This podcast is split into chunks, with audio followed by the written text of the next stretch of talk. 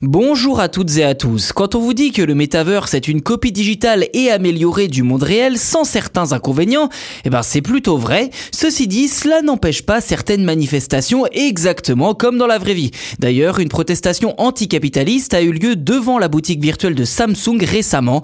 Objectif dénoncer la mainmise des grandes entreprises sur les mondes numériques décentralisés. Tous les détails dans cet épisode. C'est dans un metaverse basé sur la blockchain Decentraland que l'événement a été organisé. Son commanditaire, l'ONG Superflu, voulait tout simplement mettre en avant une forme d'art digital engagé. En clair, les avatars de tous les manifestants portaient sur leur t-shirt un NFT de l'artiste azerbaïdjanais Babi Badalov. Ce dernier est notamment connu pour son activisme contre, je cite, le consumérisme et le capitalisme, comme l'explique le communiqué de l'ONG. Alors concrètement, les t-shirts représentaient des slogans comme Moneyfestation, le le nom de l'action et de l'œuvre de Badalov. À noter que les manifestants étaient aussi équipés de pancartes avec le texte notamment I have a scream, je pousse un cri en français, une référence au I have a dream de Martin Luther King.